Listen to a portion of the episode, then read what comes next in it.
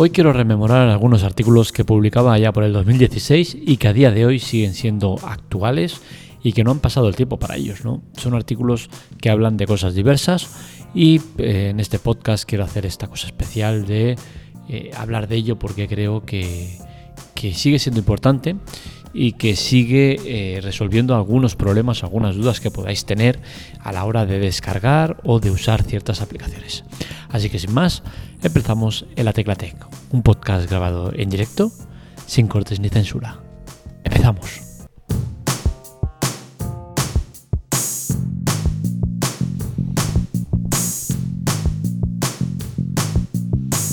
Algunos de los artículos que más se leía en Android Armando en su tiempo, ahora ya la Tecla Tech, fueron sobre todo los que hacían referencia a aplicaciones del tiempo. Y es que eh, siempre ha sido un tema recurrente y ha sido algo que la gente ha caído de cuatro patas y siempre descargamos aplicaciones del tiempo o, las tenemos eh, de serie con, la RUM que, llevemos. Y al final el, usarlas es algo muy relativo y muy, muy puntual. ¿no? Digamos que eh, todo el mundo quiere tener una aplicación del tiempo, pero a la hora de la verdad nadie la utiliza.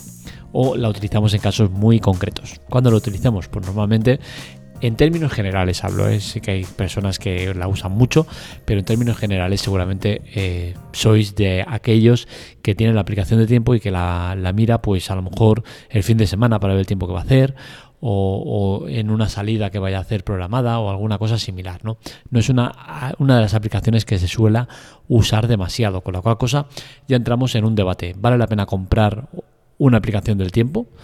Pues bien, yo creo que no. Estaciones meteorológicas, aplicación del tiempo al uso, no es algo que valga la pena comprar. ¿Por qué? Porque primero, las versiones gratuitas son más que suficientes para lo que vamos a usar. Y segundo, no la vais a usar prácticamente para nada. Con la cual cosa, invertir dinero en una aplicación de tiempo lo considero una tontería. ¿Vale la pena tener una aplicación de tiempo? Pues tampoco. ¿Por qué? Pues primero porque la mayoría de teléfonos ya vienen con una aplicación nativa del tiempo, con la cual cosa bajar una aplicación de terceros para algo que vas a hacer puntualmente y que eh, te va a ocasionar consumos eh, descargar actualizaciones y demás movidas cuando tienes una de serie que ya viene implementada con la RUM y no va a generar prácticamente gasto o, va a estar muy bien implementada, no creo que valga la pena, ¿no? Bajar una de terceros teniendo esa alternativa. ¿Por qué motivos no vale la pena? Pues porque al final todas van a sacar la información del mismo sitio, con la cual cosa, si todos están basados en la, misma eh, base de datos, la Forecast normalmente, que es en Europa la que se lleva, pues para qué te vas a preocupar en, bajar una u otra, ¿no? Al final todo es diseño, lo máximo que vas a cambiar. Eh, es cierto que hay algunas que se pueden conectar a una de las de las eh, pues digamos de las balizas, de los puntos y otra al otro punto, ¿no? Con la cual cosa puede ser que, por ejemplo, en Barcelona tengamos dos balizas, una en una punta y otra en otra punta, y tengan una pequeña variación, no en cositas, ¿no? Eh, normalmente no suele pasar, pero se puede dar el caso, ¿no? Sobre todo en pueblos donde quizás tú estás en un pueblo y eh, una aplicación está cogiendo la baliza del pueblo de al lado que lo tienes a 5 kilómetros y la otra aplicación está cogiendo la baliza del otro punto de, que hay que está un pueblo de 10 kilómetros hacia el otro lado, ¿no? Entonces sí que pueden haber pequeñas variaciones, pero al final es todo tan relativo y tan eh, fácilmente cambiable que, no vale la pena, no vale la pena invertir eh, en una aplicación del tiempo. Mm, ¿Cuál es la mejor opción? Pues yo sinceramente, con el uso que le doy, que es poco, fines de semana básicamente y, alguna salida, o sea, lo, de la mayoría, con Google tienes de sobras. Si no tienes aplicación nativa del tiempo, que lo dudo porque ya casi todos los teléfonos lo llevan, tiras de Google y ya está, pones tiempo y te sale directamente la previsión del tiempo con sus horarios, con su tiempo que va a hacer, todo muy clarito y todo muy bonito. Con la cual cosa no creo que valga la, pena ningún tipo de aplicación, ya sea nativa ni de terceros. Así que ya sabes, si no quieres eh, desperdiciar espacio, batería y tiempo, también dinero, yo de ti no compraba una aplicación del tiempo. Otro artículo que se oía bastante en 2016 en la Tecla Tech, Android Armando en su día, fue lo del repositorio Up2Down. Up2Down es uno de los mayores repositorios de aplicaciones bueno, quizás me tiro a la piscina diciendo uno de los mayores, pero sí que es uno de los que más me gustan. Es un repositorio muy interesante que tiene un montón de aplicaciones, la mayoría que, te puedan interesar las tienen ahí y tienen una ventaja respecto a Play Store.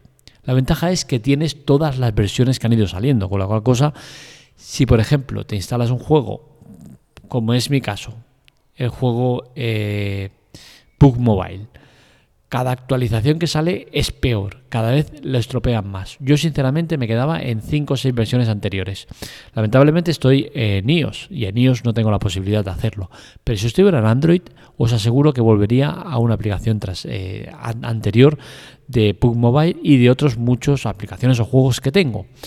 Eh, es algo que siempre he demandado y siempre reclamo a las, tanto a Apple como a Google que permitan el tema de volver atrás, retroceder, rectificar cosas que no te gustan. Nos hemos encontrado muchos casos, ¿no? Donde pones una actualización y no te va bien. Ahora mismo nos pasa con iOS. Tenemos una actualización, la 14.5 y la 14.5.1, que son un auténtico desastre. Un consumo brutal de batería, eh, recursos y demás. ¿Qué pasa? Que si yo ahora mismo pudiera volver a la versión anterior, volvería. Es algo que no se permite en casi ninguna faceta de la tecnología. Sin embargo, gracias a UpToDown y otros repositorios que también lo hacen, podemos volver a versiones anteriores. Te salen las versiones y tú eliges la que quieres instalar, la última, anterior o tal, tal, tal. Vas tirando para atrás hasta donde quieras. Os aseguro que si yo estuviera en Android usaría UpToDown mucho más de lo que pensáis. Aparte, nos encontramos con la ventaja de que aquí en UpToDown tienes aplicaciones de terceros. ¿Qué significa eso? No tiene por qué ser aplicaciones que contengan virus, ni mucho menos. Es más, UpToDown es una de las, de las de los repositorios que cuidan bastante el tema de malware y demás. ¿Qué sucede? Que aplicaciones de terceros que no pasan el corte de Google o que directamente los desarrolladores no quieren que estén en Google Play, por los motivos que sean, pues lo pueden meter en repositorios como UpToDown. Aquí puedes encontrar un montón de aplicaciones que son muy buenas, muy interesantes, que no encuentras en Play Y que, oye, hay que darle una oportunidad y que vale mucho la pena. Tienes orden de más descargadas y muchas cosas interesantes, así que si eres de Android sobre todo, también tienes para Mac, para Windows y demás, pero sobre todo Android, si eres de Android, yo te recomiendo Up to Down, sea vía aplicación o vía, o vía web. Tienes las dos opciones y son muy, muy buenas eh, a la hora de, encontrar cosas nuevas o cosas muy interesantes. Sobre todo, confía el tema de malware, no hay problema. Seguramente eh, estás igual o más protegido que en Google Play. Así que confía y prueba. Otro artículo que sonaba bastante era el de los números virtuales. Este tema es bastante interesante y es que eh, cada día es más normal el tema de que las operadoras no usen teléfonos fijos al uso. Eh, se usan teléfonos virtuales o teléfonos que no te dan ni siquiera, ¿no? Hay muchas operadoras que ya están de fibra sin necesidad de poner el número de teléfono. También tenemos el tema de los números eh, eh, propios de móvil, las cuales muchas operadoras te dan a elegir incluso el número, te dan un listado de números y dices, oye, mira, pues me gusta este, lo coges y para ti es. A mí no me gusta el tema de que te vengan muchos números que se ven, ¿por qué? Porque en parte estás un poco a, eh, alterando el tema del RGPD, ¿no? Porque al final son números que, oye, sabes que se van a asignar a alguien y en un momento dado, pues puedes decir, oye, mira, yo voy a ir a, por ejemplo, pongamos más móvil, que lo hace, me da entre eh, a elegir entre cinco números, diez números me parece que son y digo, mira, pues me gusta este, me lo quedo. Pero me apunto los otros y pasado un tiempo llamo a ese número, hola, mira, te llamo de Más Móvil y te quiero hacer una comprobación de datos, una comprobación de no sé qué, eh, tal, lo que sea. Y te puede llegar a hacer un engaño, ¿no? Y, es algo que creo que no debería pasar. Entonces, eh, el tema de los, de los eh, números virtuales también tiene otra desventaja, que te pueden hacer mucho timo, estafa, acoso y demás movidas. Eh, hay servicios que te lo ofrecían en su tiempo, ahora me parece que ya ha desaparecido, Freedom Pop, pero una de las que tenían números virtuales, y hay otros sitios donde también se usa el tema de números virtuales. Creo que hay que vigilarlo, es un tema que es interesante, pero hay que tenerlo un poco controlado. Por último, quiero hablaros de otra aplicación que hablé en su día, en 2016, y que a día de hoy sigue siendo vigente y es el tema de Cerberus. Cerberus es una aplicación de seguridad que te permite eh, instalarla en el móvil y que sea indetectable. ¿Qué te permite? Pues que en caso de robo o en caso de alguna movida rara, que tú a distancia puedas eh, localizar el móvil, saber eh, qué se está haciendo con él, escuchar lo que se está hablando, hacer fotos, ver la posición donde está, un montón de cosas que si bien eh, en tema de seguridad están bien, se pueden dar en otros muchos casos y ya sabemos que el ser humano es capaz de lo mejor y de lo peor y en este caso se, pone mucho en, en lo peor. ¿Y qué pasa? Que Cerberus se puede al final usar de modo de acoso, modo de acosar a una persona y modo de espiar a gente eh, sin que lo sepa y es algo que a mí me preocupa y no me gusta. ¿Por qué? Porque imaginaros que yo soy un novio celoso y le pongo Cerberus a mi mujer en su móvil. Y cuando se va de casa, pues me dedico a espiarla, a ver los mensajes que está enviando, las llamadas que hace, los correos que envía, el, sitio donde está, eh, con quién habla, con quién whatsappea, con qué, dónde, está, con quién está. Todo eso se puede hacer con Cerberus y con otras aplicaciones de eh, seguridad de, este tipo. Entonces creo que al final son aplicaciones que si bien aportan muchos beneficios en cuanto a seguridad y todo lo que quieras, al final se pueden usar para lo malo y no me gusta lo malo que puede hacerse con ellas. También se puede hacer, se puede usar para estafas, timos. Y es que, por ejemplo, imaginaros que tengo un teléfono que quiero vender, lo pongo eh, a la venta y lo consigo vender. Se lo dejo formateado, incluso que si quiere formatearlo él no hay ningún problema porque la aplicación sigue estando eh, activa. ¿Qué sucede? Pues que coge y se instala sus movidas, sus, mm, aplicaciones, sus programas, sus cuentas bancarias, sus movidas, todo lo que quieras meterle.